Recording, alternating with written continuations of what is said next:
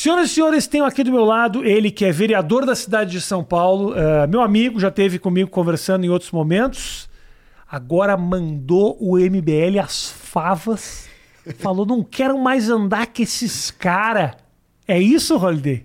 É, mais ou menos. Rompeu, falou, não, não, mas segundo o que eu li, foi um rompimento amigável. Foi, foi, foi. Bem tranquilo. Ah, é possível isso? Quantos relacionamentos você acabou que foram amigáveis, Holiday? Eu não acredito nisso aí. Rolou uns vai a merda, é, tem que ter tido. Aí depois, aí, como é que nós vamos falar para a imprensa? Não, vamos falar que foi amigável. Isso é sempre assim. Como é que você chegou à conclusão de fazer esse esse, é, a saída do movimento, o Holiday? Me conta. Cara, foi uma decisão bem difícil, né? Até porque eu sou conhecido hoje graças ao MBL, né? Uhum. Me tornei uma figura pública dentro do movimento. Mas a gente tinha dois principais problemas, né? E, e tudo se resume ao fato de que eu tenho posicionamentos, digamos, complicados de se explicar e que não necessariamente representam os posicionamentos do movimento enquanto instituição. E que dois. são quais? Calma dois aí, calma especialmente. Aí. É, dois, vai, vai, vai. Aí você escolhe por onde eu começo. Ok. Um é relacionado às causas LGBTs tá. e outro relacionado ao aborto. Uhum. Em relação ao, ao aborto, eu tenho um posicionamento contrário muito firme. Mas o MBL sempre se definiu como liberal. Tá. Isso causava uma certa confusão. Pô, é liberal, mas não respeita a liberdade da mulher e tal. E aí eu tenho uma explicação complexa para isso. Só que não é o posicionamento oficial do MBL, apesar de muitos serem contra o aborto lá. Uhum.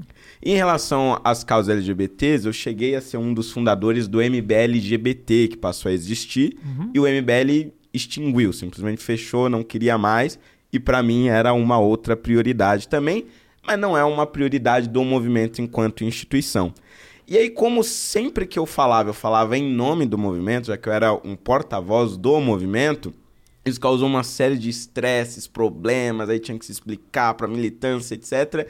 E aí eu falei, cara, eu não vou abrir mão de continuar defendendo essas coisas, de colocar as minhas opiniões, e nem eles queriam isso. Então a gente chegou à conclusão que o melhor caminho era mesmo eu seguir uma carreira solo. Mas é confuso mesmo, Holiday. Você há de conferir comigo. Porque ao mesmo tempo que você é contra a legalização do aborto, você é um cara que luta pela causa LGBT. Então eu fico pensando. Uh, tem uma explicação por trás disso. Acho que a gente já, inclusive, numa outra, outra conversa, a gente até passou pelo assunto do aborto. Não, não lembro. Do aborto eu não sei Não, se acho que passou. não foi do aborto. Não, acho era que questão... a gente ficou na questão LGBT. Da LGBT, é, foi exatamente. isso. A tua legalização, a tua, a tua posição contrária à legalização do aborto tem a ver com religião?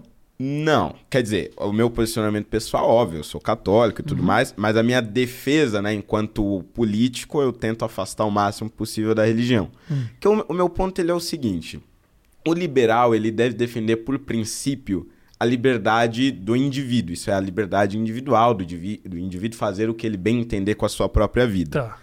Só que a gente precisa antes discutir o que te torna um indivíduo. Porque isso vai relacionar diretamente com o aborto. Quer dizer, o feto ele é um indivíduo uhum. ou ele só é um indivíduo depois que ele nasce? E se o feto é um indivíduo, a partir de que momento da gestação ele é esse indivíduo?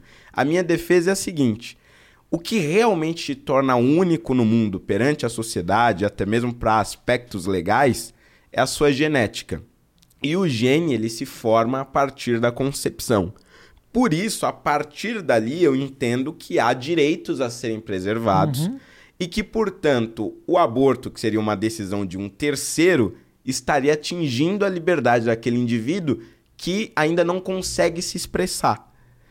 Só que veja, o, o discurso liberal clássico ele diz o seguinte: como aque, aquele ser, né, porque não é, não é visto como indivíduo propriamente para essas pessoas, como aquele ser ainda não consegue se expressar e não tem direitos, então nós não podemos falar da liberdade dele, mas sim da liberdade da mulher sobre o seu próprio corpo, já que aquele ser seria uma extensão do corpo da mulher, entendeu? Essa é a grande discussão que é como eu particularmente penso. Eu concordo um pouco dessa, dessa maneira. Porque é, no momento que você defende. Eu entendo a tua visão de que já é um indivíduo, beleza. Sim. Esse questionamento é um questionamento antigo que não tem um veredito, né? É, é um questionamento filosófico. É né? um questionamento. E como tudo na filosofia. Exato. Mas a partir do momento que você obriga essa mulher a ter esse filho, para você em qualquer circunstância ela tem que ter esse filho? Num caso de Veja. aborto, de aborto não de estupro, por exemplo. Sim. É, eu acho Porque que. também, pensa, também tem um feto. Verdade. Também tem ali um, um ser que, a princípio, na sua compreensão, já é um indivíduo. Sim. E aí, como é que faz nesse caso? Então, eu, eu fiquei muito preso a esse dilema por muito tempo, porque pessoalmente, enquanto homem, eu não conseguiria, não teria coragem de olhar para uma mulher que foi estuprada e, e, e dizer para ela que ela não poderia abortar, que ela não deveria abortar, embora eu continue acreditando que há ali uma vida inocente em jogo. E nesse sentido, eu acho que há algumas associações que fazem esse trabalho de uma forma brilhante. Tem a Associação Guadalupe em São José dos Campos, que faz exatamente isso.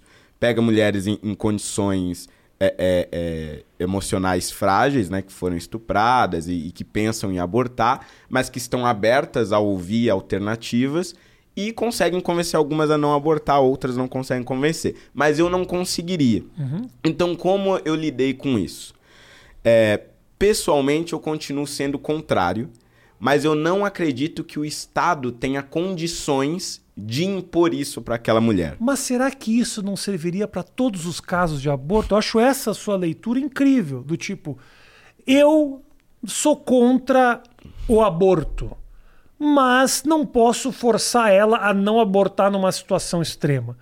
E a situação extrema ela acontece seja por questões de abuso, seja por questões financeiras, elas são questões extremas. Será que acaba não sendo uma, uma, uma, uma questão de, de opção individual, no fim das contas?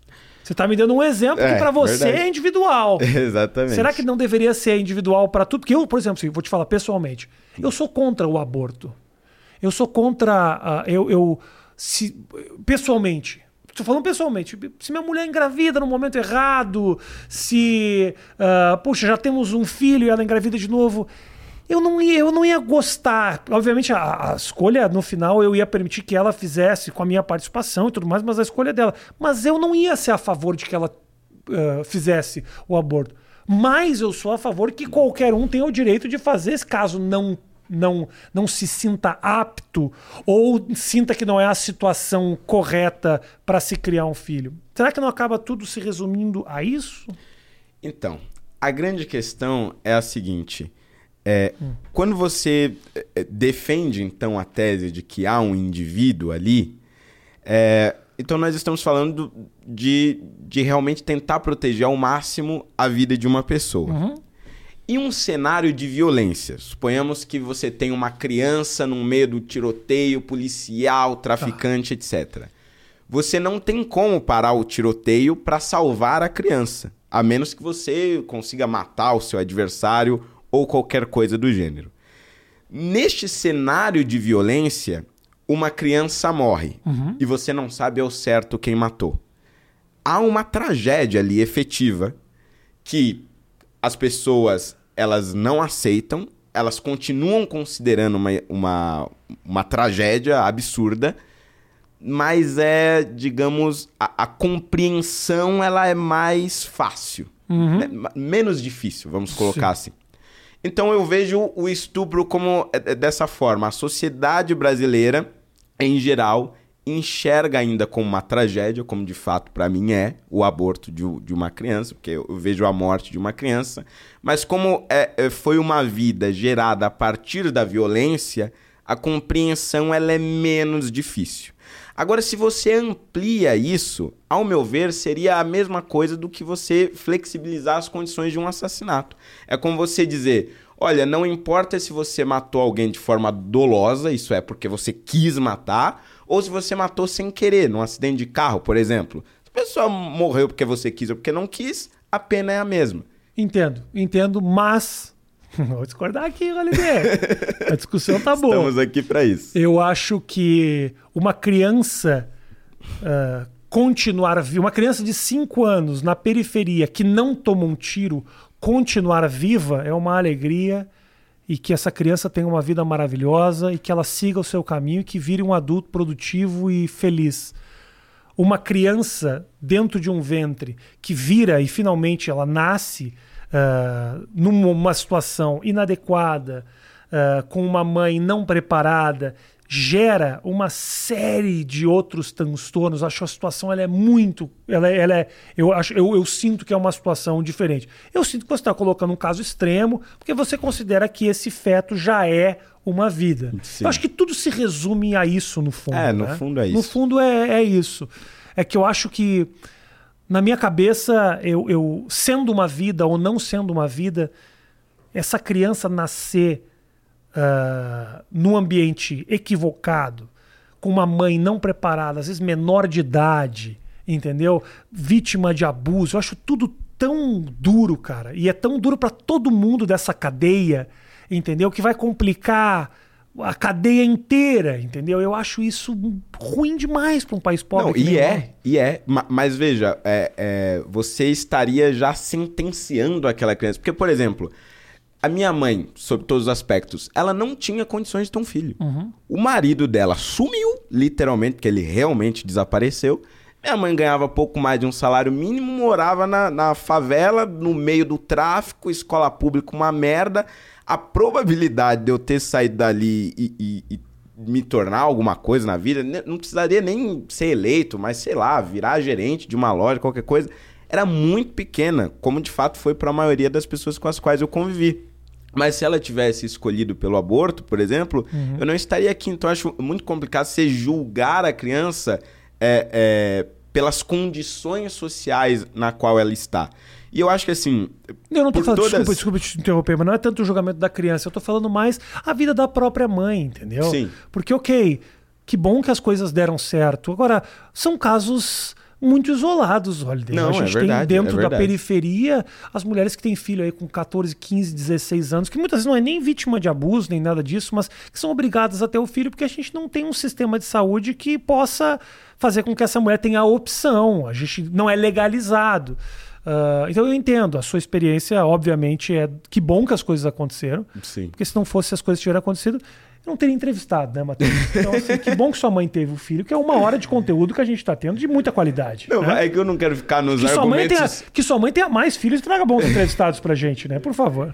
É. é que eu não quero ficar naqueles argumentos convencionais. Ah, e se você tivesse sido abortado? Eu não, eu não quero ficar é, ne, nessa, nessa discussão, mas é, é, é porque eu, eu quero alertar para o que eu vejo no perigo desse raciocínio, Entendi. que é o raciocínio da maioria das pessoas, Perfeito. Que era um raciocínio, é, inclusive, de, de, de pessoas no, no, século XX que achavam que quem tinha deficiência era um custo a mais para o uhum. Estado e que simplesmente não deveriam nascer. Eu acho que são raciocínios que podem levar a caminhos perigosos. Se minha mãe tivesse abortado, olha quanta coisa boa no mundo não tinha acontecido. Eu só trouxe tristeza e infelicidade, entendeu? Às vezes é uma questão de para salvar o planeta. Isso que você acabou de ver aqui foi uma discordância amigável. Isso é uma coisa que é... acontece só aqui, ó. Exatamente. Porque se o Holiday tivesse no palanque, agora já ia, ia, me tá chamar berrando. de dar os berros. Vai dizer, o cara sobe ali, o cara já se inflama. Ele fala, não, não posso discordar amigavelmente, porque senão não viraliza o Mas você já viu a puta treta aqui? Se eu estivesse falando em nome do MBL, já ia causar uma puta é. treta, ia ter que explicar pra meter. Eu acho tem gente que concorda, tem gente que não concorda. Eu acho que você, obviamente, fica mais livre. Mas é. deve ter tido um lado dos caras que se sentiu um pouco traído também, não? Do tipo, porra, nós fizemos um investimento nele né? Nós temos um investimento, a gente ajudou ele na questão da popularidade. Obviamente você também ajudou o MBL a crescer, porque também não sim, é sim. não é uma faca de um gume só, entendeu? então assim, os dois ganharam. Verdade. Mas os caras devem olhar e falar, pô, tinha tantos projetos para este menino, né? Possivelmente, é possível. Se bem que também, se você parar pro outro, pensar pelo outro lado, eles te ajudaram mas te deram a vaga de vereador. E o Holiday podia ser deputado federal. Hoje a gente sabe muito bem disso. Só que aí a vaga está ocupada pelo Kim. Agora ele se livra disso, agora não tem vaga. Esse negócio aí eu vou para onde eu quiser. Não, mas o plano Justiça Seja Feita no ah. MBL era em 2022, tanto eu como o Kim sermos candidatos a federal. Ah, federal? É, então ah, é? já, já tava no. E é um plano que você mantém? E saindo? é um plano que eu mantenho agora no novo. Claro, isso depende do processo seletivo do novo, né? Que tem processo seletivo para os seus candidatos, mas se eu for aprovado, serei candidato. Agora, como é que funciona? Por exemplo, você é vereador da, da, da cidade de Porto Alegre. Uh, Porto da Porto Alegre. Alegre. Da cidade de São Paulo. Mesma coisa, que eu morei nos dois lugares, me confundo às vezes. Uh, ser vereador de São Paulo. Mas, obviamente, você tem uma presença virtual muito forte e tudo mais. Como é que você é visto dentro da Câmara de Vereadores? Os caras te veem quase como uma, uma celebridade lá dentro, que tem figuras lá dentro muito conhecidas, mas 90% são pessoas que são fortes nas suas comunidades, entendeu? Que não tem essa expressão toda. Rola uma invejinha lá dentro? Eu diria que o, começo foi bem complicado, assim, né? Qu- Quando eu cheguei, eu cheguei já na, muito próximo ali do impeachment da Dilma, então eu tava naquela alta toda. E eu diria que rolou uma inveja de muitos, inclusive tentaram me excluir das principais discussões. Demorou um Ah. tempo pra cacete ali pra eu conseguir me integrar. É, só que como tinha um Suplicy também, que é uma outra grande celebridade, então acho que ficou umas coisas assim ma- mais equânimes. Agora, nesse mandato, tem uma outra estrela, que é a Erika Hilton, Aham. que é a primeira mulher trans eleita da Isso. Câmara Municipal. Então acho que ela acabou ocupando esse posto assim de grande estrela, chama a atenção É. de todos os vereadores, todo mundo quer saber o que ela propõe, o que ela tá discursando. Mas é, é, olhando pra Érica hoje, eu entendo como foi a Você minha se chegada sentiu. no passado. Ah, é, exatamente. entendi. Ah, puta, um ambiente hostil, assim, É, né? ninguém te dando a exatamente. oportunidade de se expressar. Imagina. E todo mundo com medo, né? Porque é, eu era visto como uma figura muito radical. E eu, eu acho que até olhando pra trás eu era mesmo. Eu tinha um Ah. discurso muito mais duro, incisivo, radical. E eu era muito menos afeito ao diálogo. Eu acho que a experiência que eu tive, especialmente a experiência que eu tive com o Suplicy, acho que foi a figura que eu mais dialoguei e mais me aproximei dentre aqueles que eu penso contrariamente. Aham. Acho que a experiência que eu tive com ele realmente me ajudou muito nesse sentido, né? A ser mais tolerante com quem pensa diferente. Você ah, ah, tá vivendo um, um momento de transição, querendo a deputado federal e tal. Você vê a sua vida como um ser político para ser uma figura política para sempre, assim? Não, não. Ou tem um tempo? Porque é desgastante, deve ser Sim. desgastante demais também fazer isso. É, eu pretendo dar uma pausa. É, eu não sei quando, porque na verdade em 2019 meu plano não era me reeleger vereador. É, eu fui para reeleição principalmente porque a gente construiu à época o plano do Arthur prefeito, aquela coisa e tal. Aham. E não fazia sentido ter um cara que já é vereador e não concorrer na chapa Sim. né, do candidato a prefeito. Mas o meu plano era ficar entre 2020 e 2022 meio que fora, assim, com carreira na iniciativa privada. E aí não deu, fui para vereador agora. Então eu não sei agora exatamente Qual quando, projeto? mas eu pretendo fazer uma pausa e me dedicar a dar aula. Tô Uhum. terminando a faculdade agora de História. E eu sempre quis muito dar aula eh, em escola e também em universidade, óbvio. E também ensinar outras pessoas sobre política e dessa forma tentar incentivar outros a se candidatarem e, e- e, de alguma maneira tentar renovar um pouco mais esse nosso cenário político. né? E a treta com o Ciro, Holiday? Cara, ele ainda Me tá me fala aí. devendo. O que que, tá, o que que rolou? Me conta a história. Pra quem não sabe, É verdade, tem muita gente que não contextualiza o que, que aconteceu. O Ciro teve aqui recentemente, foi um papo muito Ah, ele legal. veio aqui? Foi, foi super legal. ah, sentado nessa cadeira. Olha aí. E, mas me conta, contextualiza e me conta em que, passo, em que pé que anda isso. Cara, em 2018 ele deu uma entrevista, Hum. eu acho que foi pra Jovem Pan, né? Questionaram ele sobre que tipo de, de aliança ele ia fazer pra 2018. E aí ele disse: Olha, eu faria aliança com todo mundo, inclusive com o DEM, que era o partido que eu tava na, na época. Ele falou: Mas dentro do DEM eu jamais vou estar junto daquele capitãozinho do mato, né? Aí eu ah, acho que era. Capitãozinho do Mato. Capitãozinho então. do Mato. Aí a- eu acho que a Vera Magalhães perguntou quem, como assim, quem é ele? Não, aquele Fernando Holiday lá e tal. E aí na hora, muitas pessoas não tiveram noção do que significava aquilo, né? Capitãozinho do Mato, e até inclusive bom explicar para quem está nos assistindo.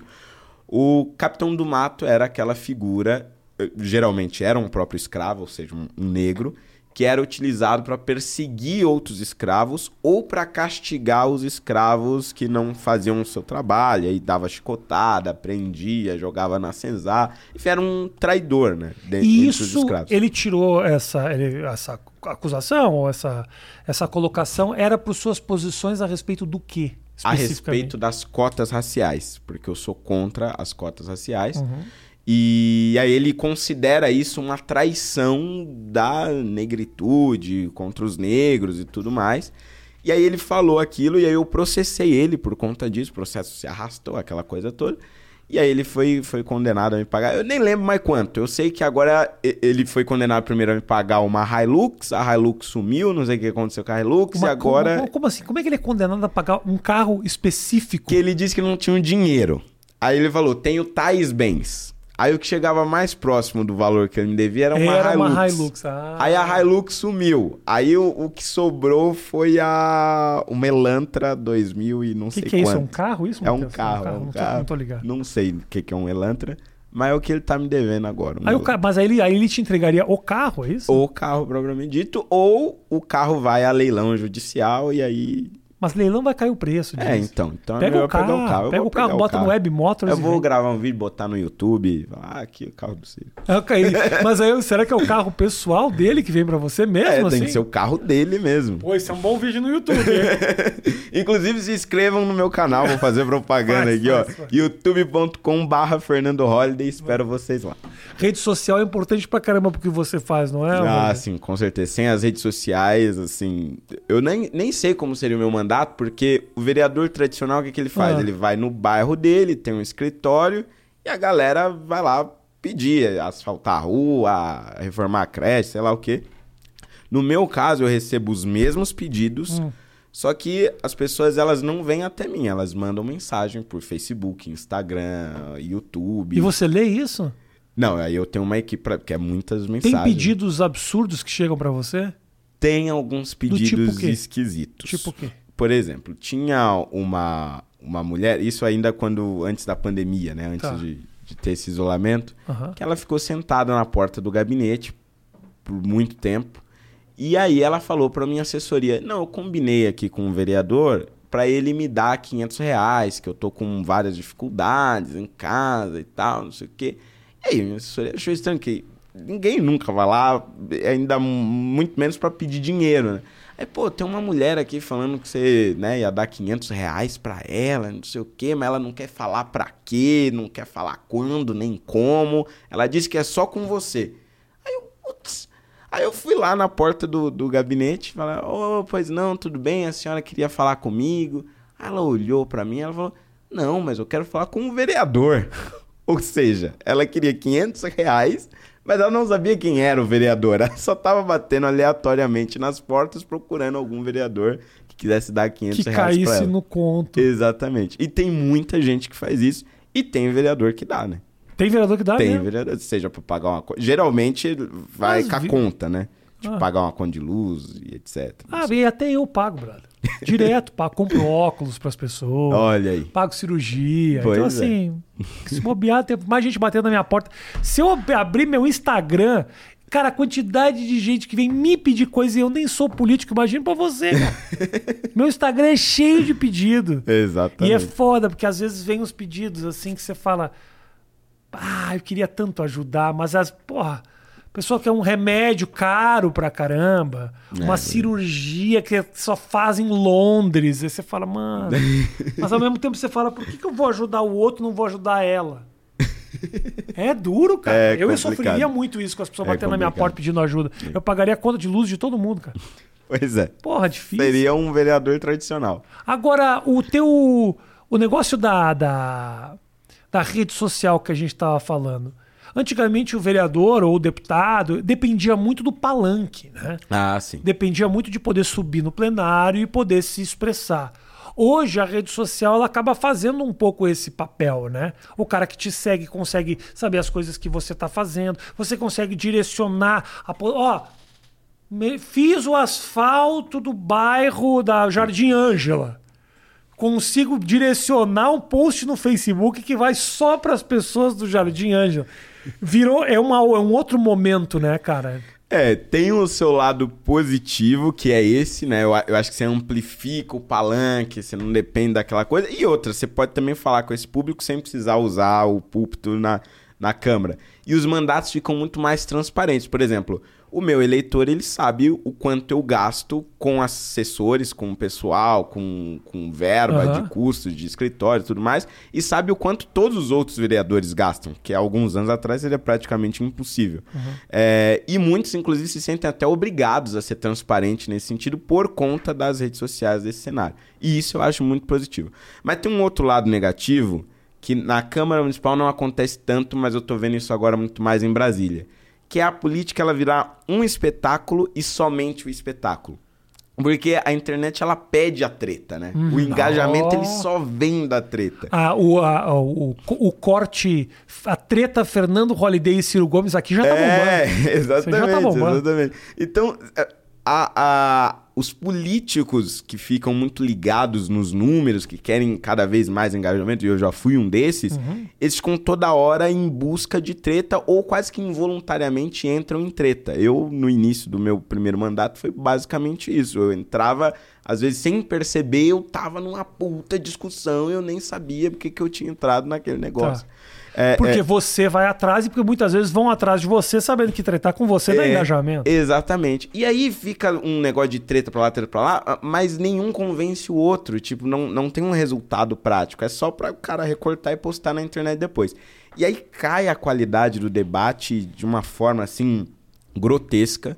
E eu acho que eu colaborei muito pra isso. O MBL colaborou muito pra isso. Eu não tô falando isso só porque eu saí, porque eu já dizia isso quando eu tava lá. Acho que a gente, de uma maneira geral, colaborou pra essa perda da qualidade do debate público. E hoje isso a gente vê principalmente nesses deputados bolsonaristas e tal, que ficam sempre atrás do like, da treta, e não se discute verdadeiramente o que é melhor pro país. Né? Mas será que as pessoas querem ouvir também? A questão é essa. Se eles reper... se a turma repercute só a treta, será que querem realmente ouvir uma discussão séria a respeito da política do país? É triste você pensar isso. Eu tenho certeza que muita gente quer. É né? verdade. Mas se repercute, por exemplo, eu ontem entrei no, no, no, no Twitter da Carla Zambelli, porque ela tinha falado alguma coisa que me marcaram. Eu fui entrar uma vez as coisas que ela tá falando. Cara, eles lançaram uma hashtag que era caguei pra CPI. Hashtag caguei pra CPI. Meu Deus. Tuitadíssima. Caraca. Hashtag caguei, porque o Bolsonaro falou isso, caguei pra CPI. Aí vira. Então, mas a, a- gente tá condenado a isso? Não é possível um negócio desse. Cara, não Não sei. é possível. Não sei. Tipo, o, Não o- sei. os Estados Unidos, por exemplo. O, o Trump foi eleito ne- nesse cenário aí. Se o Haddad tivesse mandado o Bolsonaro a puta que pariu, irmão, eu tô pra te dizer Puta, que ele. ele teria eleito. Entendeu? É isso. Todo dia eu Então. penso isso. Por que, que ninguém vai naquele cercadinho, Matheus? Do Bolsonaro e fala: cala a boca, trouxa! Uma ex-assessora minha foi. Saiu até no Jornal Nacional. É que já faz tempo. né? Ah, é? Foi, foi no início da pandemia. Ah. Ela gritou lá do cercadinho. As pessoas estão morrendo por sua culpa, não sei o quê. Blá, blá? Mandaram expulsar ela. Ele mandou ela ir a merda, vai tomar no cu, não sei o quê. Saiu no Jornal Nacional, inclusive. Ah, não sabia é, disso. pois é. Todo dia os caras estão em silêncio, ficando. O que, que, que impede o cara de mandar o cara a merda, cara? Então, mas nos Estados Unidos, o Trump ele foi eleito nesse cenário de rede social, Isso, da- da gritaria, da porrada, gritaria. etc e tal. Passou quatro anos, o americano olhou, pô, que merda é essa? E Uhum. elegeu o Biden, que, porra, o cara fala dois minutos e já quer dormir. É. Então, assim, talvez isso sirva pra nos alertar, tipo, olha essa merda aí, vamos Sim. eleger alguém mais sensato, né? Completamente. Então, quando eu olho para os Estados Unidos, é, eu vejo uma certa esperança, porque, querendo ou não, a eleição do Trump, nós acabamos imitando, né, com a eleição do Bolsonaro aqui. Qual é o lado ah, que você considera. O, la- obviamente, o cara entra na política querendo, querendo, de alguma maneira, mudar o mundo. Sim. Mesmo que seja um mundo, o mundo seja desse tamanho, querendo mudar um pouco. Mas qual é o lado que te estressa de ser uma figura política? Você quer um copo d'água, cara? Ah, é Você pega bom, um copinho né? d'água pro, pro uma Holiday aqui. Qual é o lado que te estressa, que te chateia em ser um político? Cara, eu acho que havia um, um- um- um ponto crucial que eu acho que me estressou muito, e hoje eu entendo, que é a demora para as coisas acontecerem na política, no poder legislativo.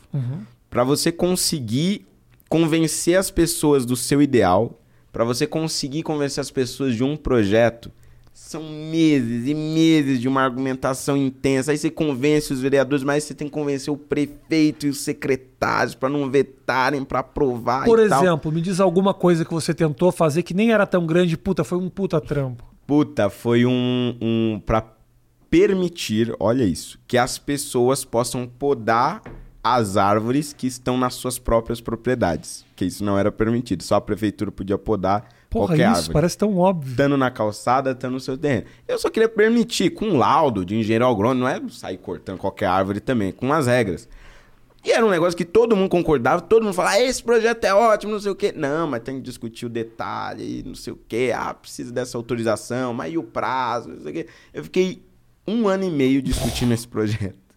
No final ele foi aprovado, foi sancionado e hoje está valendo. Mas era um negócio simples, assim, que não precisaria dessa discussão toda. Que louco, né? Você imaginar que um negócio desse tamanho, o cara achava que duas assinaturas já resolvia o problema.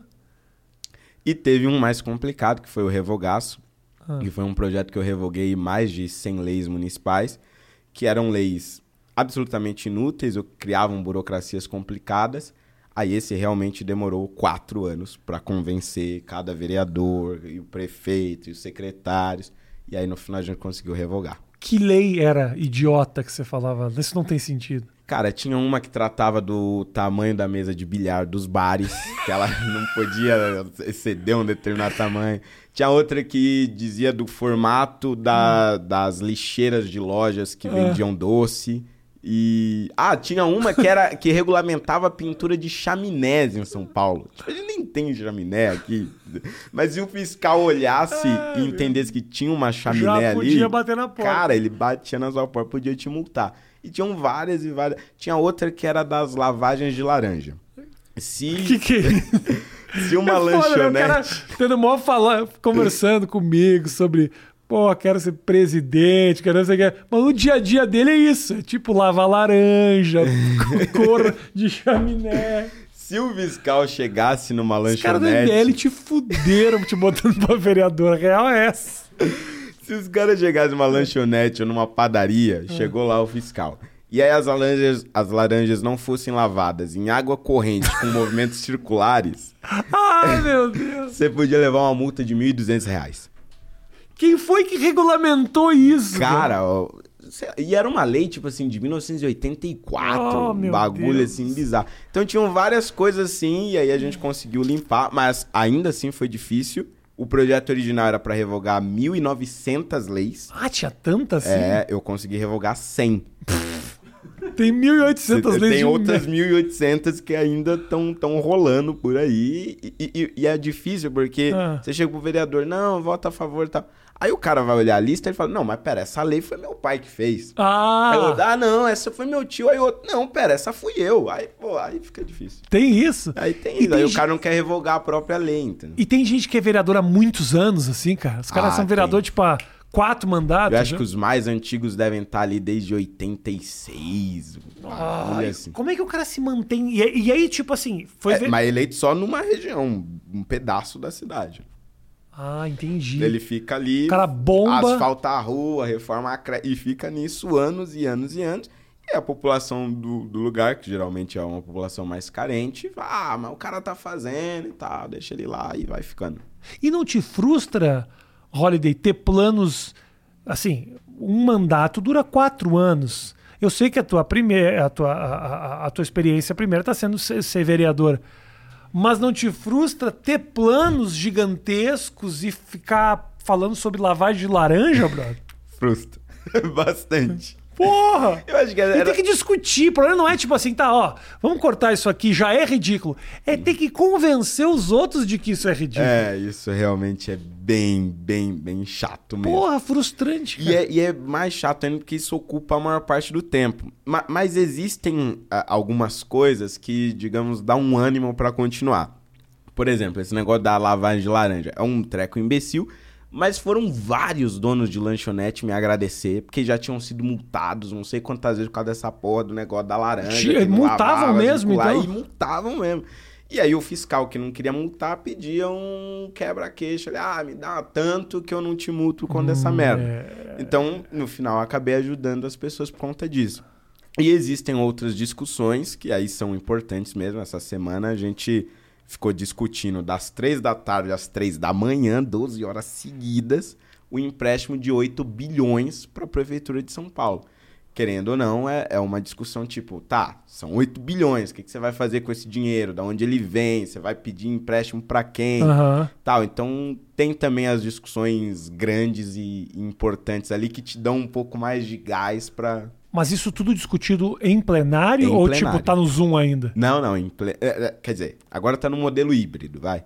Você vai se você quer. É, parte tá presencial, parte tá online. E como é que faz do, a discussão na, na através é a mesma coisa no Zoom ou- é um saco ter que ficar frente ao computador o dia inteiro? Como é, que é? Então, no Zoom, Ah. é, tem um. Atrapalha um pouco a comunicação ou não? É, é- atrapalha bastante. Só que o que acontece? Muitos vereadores marcam presença ou mandam voto pelo chat do Zoom. E aí teve uma puta discussão, porra, mas o cara pode só votar e dar presença pelo chat, porque na prática, se ele passa o e-mail e a senha pra um assessor, O cara fica o tempo inteiro ali. tipo, o vereador não precisa fazer nada. Aí deu essa discussão, no final não deu em nada a discussão e tem muita gente que continua só falando pelo chat e na ah, prática... não aparece com camerinha. É. Catfish de político, Matheus.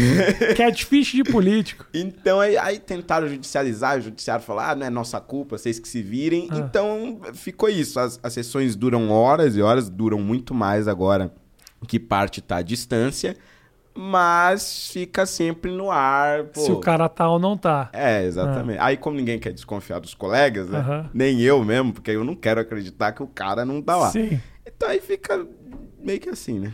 Quando você estava falando que outra, outra da- das pautas que você discorda do movimento ah, do, do, do MBL era a causa LGBT. Em que, em que instância vocês discordam? Eu sei que você cria, cri- criaram o MBL LGBT, é? MBL LGBT. é. Ah, mas isso eles cortaram e tal. Por quê? O MBL tá cagando para o LGBT? Qual é a questão? É, eu acho que todos lá são a favor do- dos direitos básicos da comunidade LGBT, direito de se casar, adotar criança e tal. Acho que isso nunca foi uma discordância. Mas a, a discordância era se isso deveria ser uma prioridade, ou ter, pelo, não uma prioridade, vai, mas um espaço reservado para discussão. E foi isso que aconteceu quando a gente criou o MBL LGBT. O contexto foi o seguinte: eu tinha sido convidado pelo governo americano, o Trump ainda era o presidente, isso em 2019. Tá bem de amigo você. O Departamento de Estado lá tem um programa para convidar lideranças políticas internacionais para visitarem os Estados Unidos e estudar como eles lidam com determinados temas. No meu caso, foi como eles lidavam com as minorias, sejam os negros ou a, a comunidade LGBT. E aí eu tive uma tive várias experiências, mas a que mais marcou foi com o Partido Republicano, que era inclusive uma ala ali meio distante do Trump, que tratava desses temas dentro do partido com uma ala reservada, que é o, o Cab Republicans, acho que era alguma coisa assim, cabine dos republicanos, que tratava desses assuntos das minorias. E aí eu quis meio que importar isso pro Brasil, sabe? Ter uma, uma ala dentro da direita liberal que discute esses temas e como lidar com eles. E aí surgiu o MBL LGBT. Mas o movimento falou, cara, a gente não, né, não quer ficar gastando tempo discutindo essas pautas. Tem impeachment do Bolsonaro, reforma da Previdência, não sei o que, etc. E eu fui um cara que falou muito nesse tema, escrevi artigo pra Folha e tal. E aí os caras ficavam meio chateados com isso. Então foi um outro, um outro tema que a gente acabou se distanciando um pouco. E o. ah, é uma pauta que tá. É louco isso, né? Porque a gente realmente é. Eu entendo a, a divisão deles. Tem pauta muito grande. Tá, o MBL, não só o MBL, como o país inteiro, fala de impeachment. É. E ao mesmo tempo não dá para relegar essas pautas, que são pautas extremamente importantes, pautas que fazem parte do dia a dia, e pautas que se fortaleceram muito com o atual governo, inclusive. né? É, exatamente. Agora eu fico pensando o seguinte, uh, Holiday. O MBL foi, ele apoiou o Bolsonaro no primeiro turno. Essa semana o, o, o- Arthur, o Arthur Duval mandou uma mensagem, "Pô, participa com a gente do, do nosso, da nossa, vamos twittar a favor do impeachment e tal, uma, uma é um movimento sem partido. Não é sem partido. Esse papo furado. Não, não é. Não é porque quando essa porra bombar, eu sei exatamente quem lançou essa hashtag e eu sei quem é que vai sambar. Nós fomos os caras que lançaram a hashtag. E outra, não tem problema também esses movimentos serem partidários. Porque no fundo, no fundo, querido, você vai ter que eleger alguém e esse alguém faz parte de um partido. Mas você não sente que eh, quanto mais essa força das redes sociais ela aumenta, mais o valor dos partidos ele vai se perdendo um pouco? Porque assim, por exemplo, você me falou que qual, qual o teu partido? Eu tô no novo partido. Então, novo. você saiu do DEM e foi pro Novo. Sai do Patriota. Pa- expulso do Patriota. Foi expulso do Patriotas e foi pro Novo. Eu nem sabia mais que partido você era. nem me interessou pesquisar que partido você era. Foda-se, você podia ser do, do- do PSA. Caguei. Porque acaba sendo muito a figura. Você não sente que o partido vai perdendo um pouco de representatividade nesse momento político que a gente está vivendo? Então, eu acho que o grande. Ou não, o- ou eu que sou ignorante. Porque sou, porque sou, porque sou. Eu sei Não, que não, sou. você tá certo, Ah. ma- mas é que tem uma discussão anterior. Que é que os partidos no Brasil, eles não são partidos de verdade. Por exemplo, Hum. a maioria, né? É, quando eu tava no DEM e no Patriota, eu sempre dizia... Tô aqui porque pra me eleger eu preciso estar em algum partido e o DEM foi o que me deu liberdade pra estar aqui discutindo, blá blá blá. Aí o DEM tentou me, me podar lá num negócio. O DEM municipal, né? Que o Ah. DEM nacional nunca fez isso. Mas o DEM municipal tentou me podar na defesa dos aplicativos de transporte. Eu não queria que eu votasse a favor dos caras e tal. Aí Ah. rasguei a ficha de filiação e fui embora. Aí o Patriota me expulsou porque eu critiquei o apoio do Arthur Lira lá pra presidência da, da Câmara. Aí, aí eles, no caso, me deram um pé na bunda, me jogaram na rua. Mas eu fiquei nesses partidos, nesses dois especialmente, porque era uma legenda, era um uso realmente literal para que eu pudesse entrar no cargo e representar as pessoas que, que me apoiavam. No novo já é diferente, porque aí o, o- é um partido que tem uma ideologia liberal clara, as pessoas que estão lá dentro são liberais, os dirigentes são liberais, os filiados são engajados mesmo, diferente dos partidos tradicionais, que o cara se filia e nem sabe que é filiado. Por que você não foi pra essa porra desde o começo, velho? Ficou sambando aí. O se era problema- algum partido que se, que se encaixava mais com a tua maneira de ver o mundo. O problema é que na época eu tava no MBL Ah. e a estratégia do MBL Ah, era, ok. e ainda é, me parece, Ah. ter candidatos em vários partidos. Porque a visão deles é a seguinte: se a gente se, per- se prender em um partido. A sigla, o. MBL, vira uma, uma, uma- quase que um derivado do partido. É, porque você, você se aclopa num partido e, e- e você some ali. E outra, é muito mais difícil você fazer crescer um partido enquanto instituição e seria muito mais rápido, né? Você eleger várias pessoas em vários partidos ao mesmo tempo. E o Novo não aceita isso, né? Óbvio, se você tá no Novo, tem que apoiar as pessoas do Novo. E faz todo sentido, porque Aham. é pro partido crescer. Então, quando eu saí do MBL, esse empecilho aí por conta da estratégia desapareceu. Eu falei, agora, tá Agora na vai. hora de, de ir pro Novo. Que sempre foi o partido que eu quis estar desde o início, né? Agora vamos falar do movimento liberal. Eu acho. ah, ah, eu acho incrível que a gente fale um pouco de tentar, tentar diminuir um pouco, né, em alguns pontos, o tamanho do Estado, que realmente assim. Pô, a gente é Ministério da Pesca. Então, assim, realmente, vamos, vamos rever algumas coisas, alguns gastos que a gente está tendo aqui. Acho que, acho que é, é- é- Pessoalmente, acho importante essa discussão. Mas, ao mesmo tempo, por exemplo, a gente está vivendo um momento de pandemia em que o Estado ele tem um- teve uma grande importância.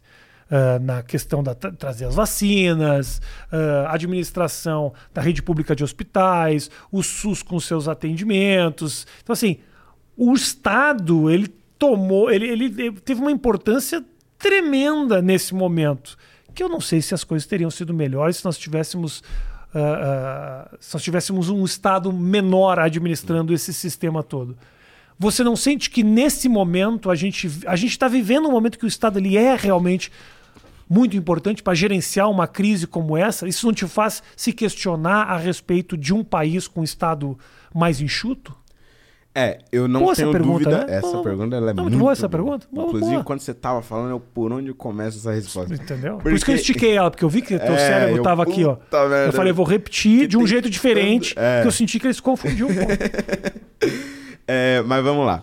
Eu acho que realmente esse foi um momento em que a presença do Estado se demonstrou muito essencial, mas eu acho que a leitura eh, que eu faço ela é outra. É de como o Estado é essencial nas áreas essenciais. Que, vamos pensar da seguinte forma.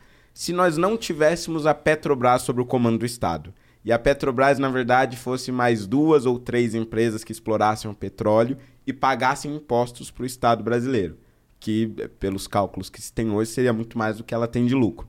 E da mesma forma o Correio, que hoje dá prejuízo, na verdade, se ele fosse dividido em, sei lá, mais umas duas empresas e pagasse impostos ao Brasil. Nós teríamos diminuído o Estado e teríamos muito mais recurso para investir na saúde.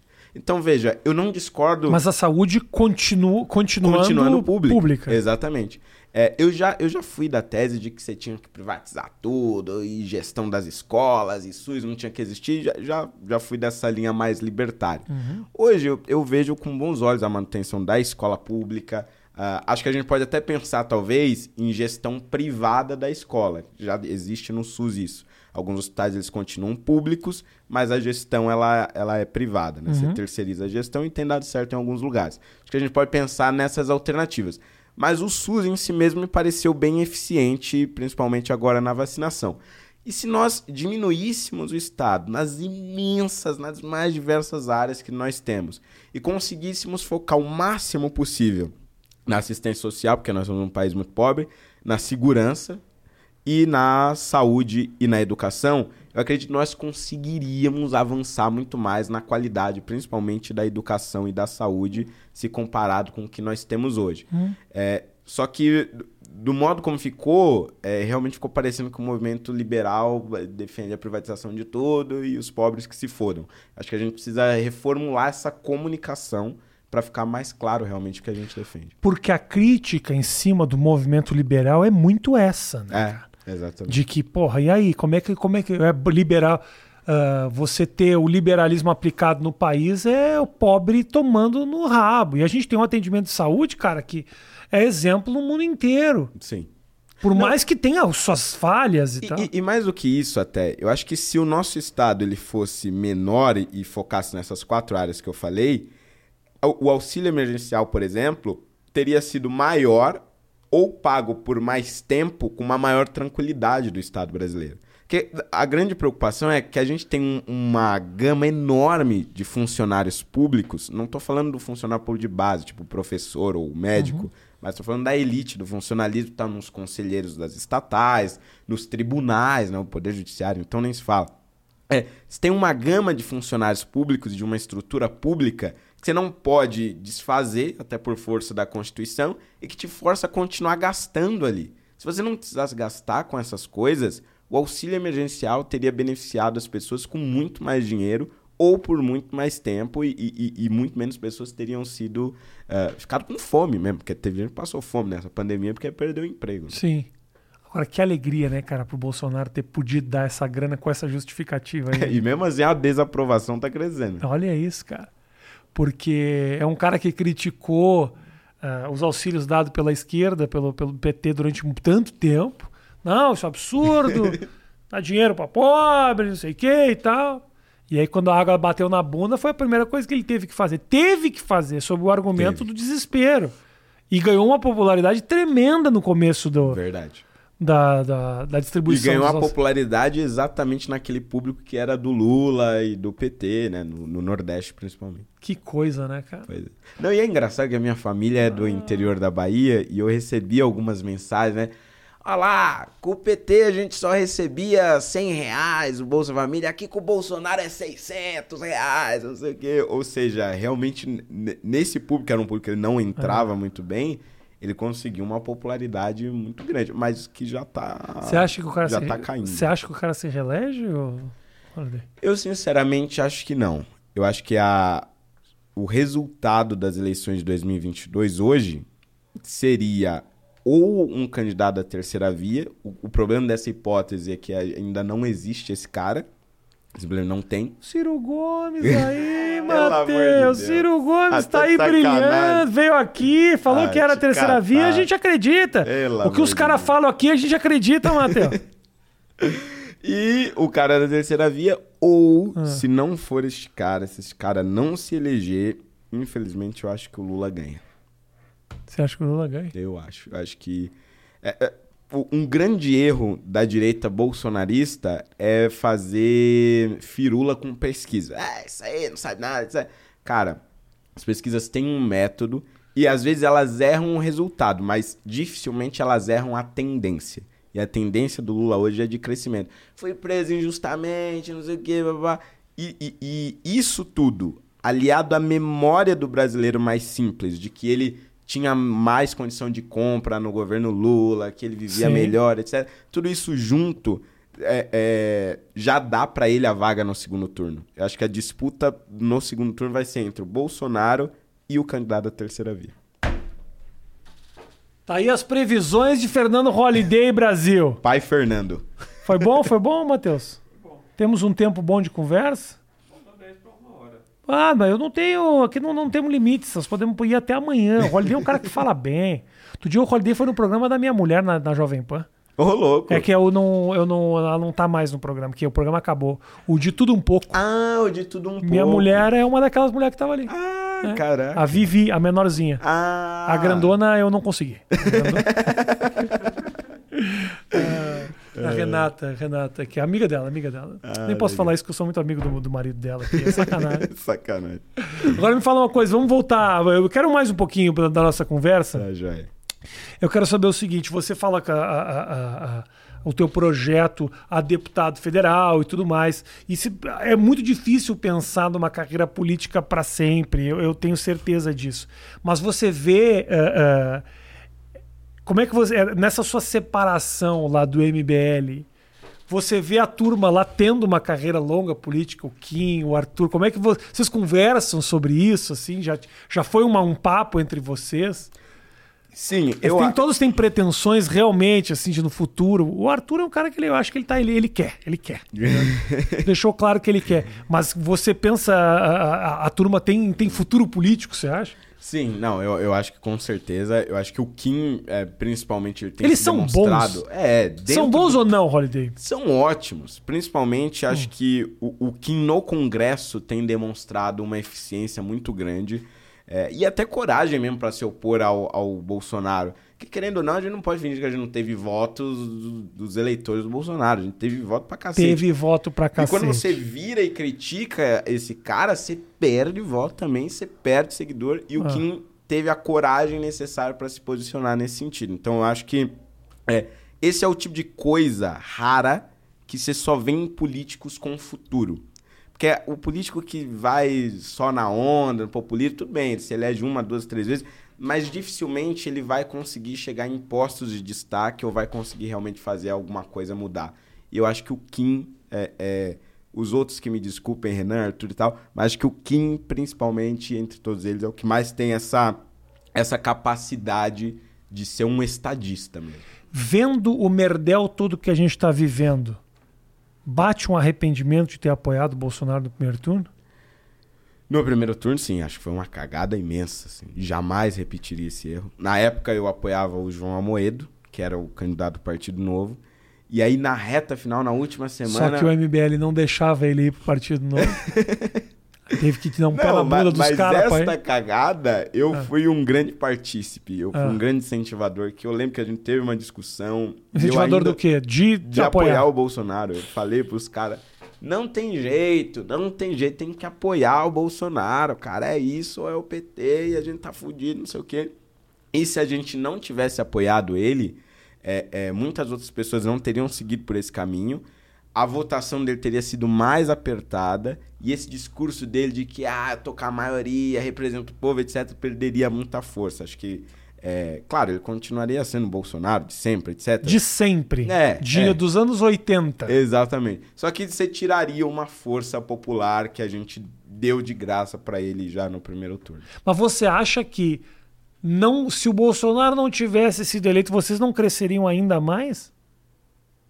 Ou vocês cresceram com, ah, com a eleição dele? Hum. Porque ao mesmo tempo vocês apoiaram o vencedor. Eu acho difícil porque, é, por exemplo, Se vocês não tivessem apoiado. garante Ah, que o Haddad teria feito uma gestão ruim da pandemia. teve uma gestão ruim? É, eu não acho que Pior que essa não É. teria feito. Então acho que pra quem estaria na oposição seria pior até. Vou te falar uma coisa só pra você, Holiday. o Haddad é um cara do caralho. Ele é legal pra caralho. Veio aqui, trocamos uma ideia, né, Matheus?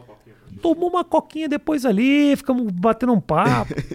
O Haddad é um puta cara legal. Eu acho que a gente teria crescido sim Você é se o Haddad, Haddad, né, ganhasse. Holiday? Holiday tá dizendo, fã do Haddad, corta esse corte. corte. Holiday fala que é fã do Haddad. Eu acho que a gente teria ganhado sim no, no início do governo e tal. E se não tivesse tido pandemia, aí sim. Ma- Mas com a pandemia, não ser nada a pandemia, Ah. acho que o PT ia vir com o discurso, ah, somos responsáveis, ah, renda emergencial, não sei o que, etc. Seria muito difícil de, de se opor. Então acho que Uhum. ele estaria numa posição mais difícil até. Você acha mais difícil até? Eu acho. Mais do que nós estamos agora? Não, não, não. Não, não pro público, eu digo do ponto de vista político, Ah, exclusivamente político. vocês, vocês. Ah, político, Exatamente, da perfeito. direita. Esqueci que tinha sido essa a minha pergunta. É.